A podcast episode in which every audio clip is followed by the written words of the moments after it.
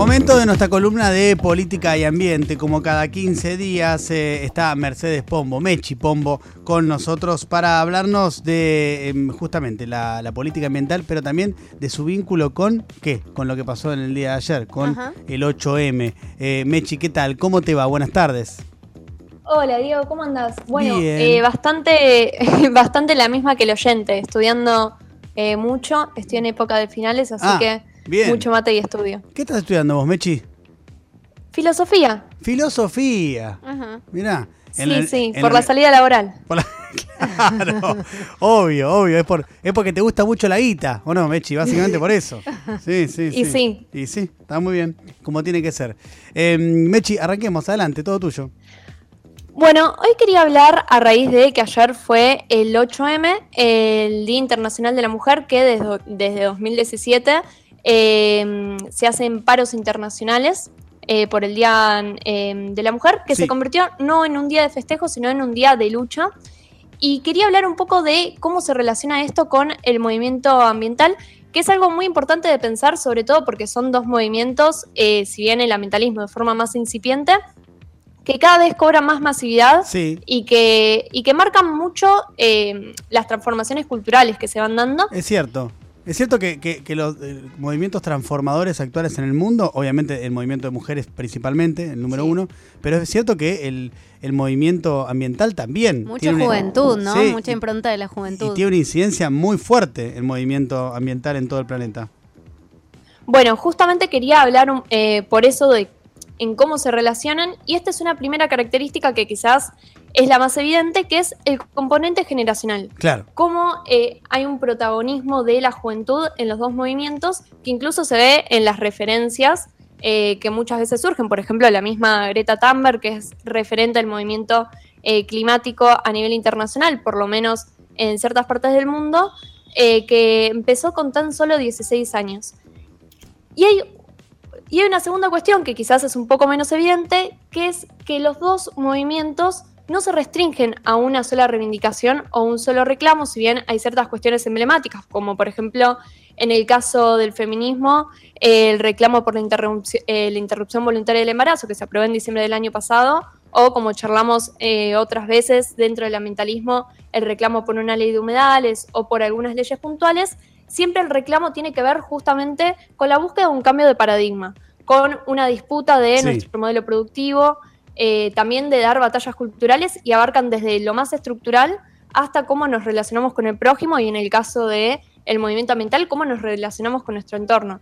Y esto es algo muy importante porque justamente son movimientos que no se agotan nunca, porque no, no se agotan en un reclamo, sino que tienen que ver con eh, disputar un poco los problemas estructurales que atravesamos y cómo eh, se estructura la sociedad. Bueno, de hecho, una de las consignas, el 8M, fue si nuestras vidas nos valen, produzcan sin nosotras. Se apunta también a eh, un cambio en nuestro modelo productivo. Ahí tenemos un, primer vínculo entre ambos eh, movimientos.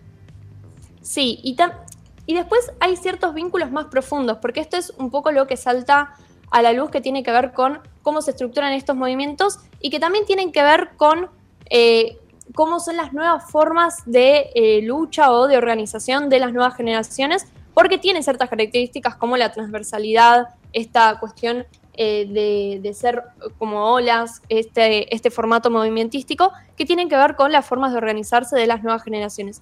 Pero hay vínculos más profundos eh, que bajo mi punto de vista son quizás los más importantes, que tienen que ver con cómo las problemáticas socioambientales afectan de manera diferencial a las mujeres.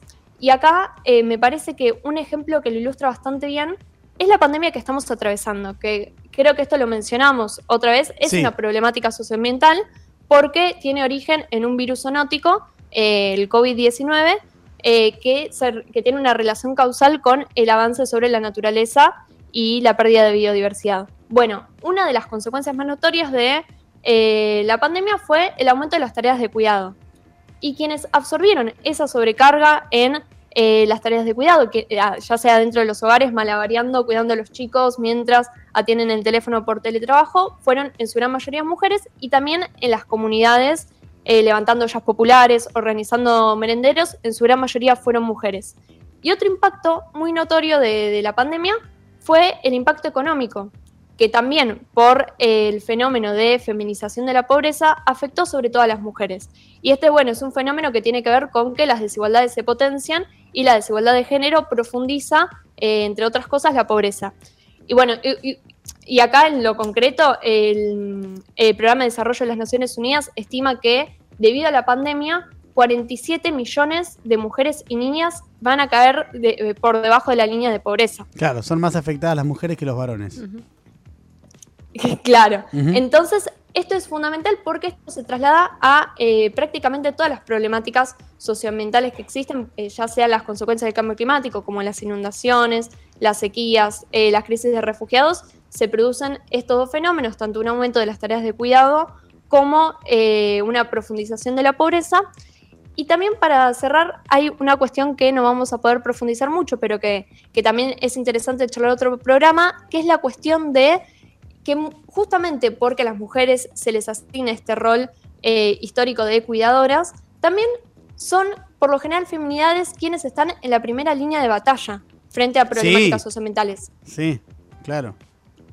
Y, de esto hay, hay una infinidad de ejemplos, como las madres de Ituzaingó que eh, luchan en contra de los aerotóxicos, mm. o las mujeres indígenas eh, por el buen vivir, y muchísimos otros que son todos muy interesantes. Y fundamentalmente es importante entender, esto, que, un, eh, que el ambientalismo se puede enriquecer a través de las propuestas prácticas y teóricas que trae el feminismo y también el feminismo necesita incorporar e involucrarse en las luchas eh, ambientales porque es un factor de desigualdad muy importante. Eh, clarísima eh, la columna de Mechi Pombo de este vínculo entre ambos movimientos que son, eh, sin lugar a dudas, los más transformadores que se están dando en estos momentos en el planeta. Mechi, ¿querés agregar algo más o cerramos acá?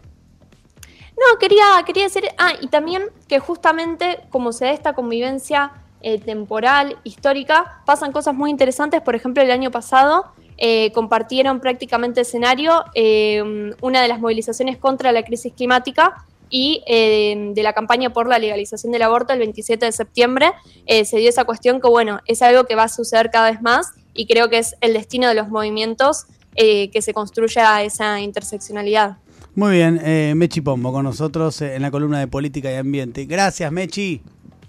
A ustedes, un abrazo. Abrazo, a seguir estudiando filosofía para llenarte de vida. Vamos, Mechi, con todo. Chau, chau.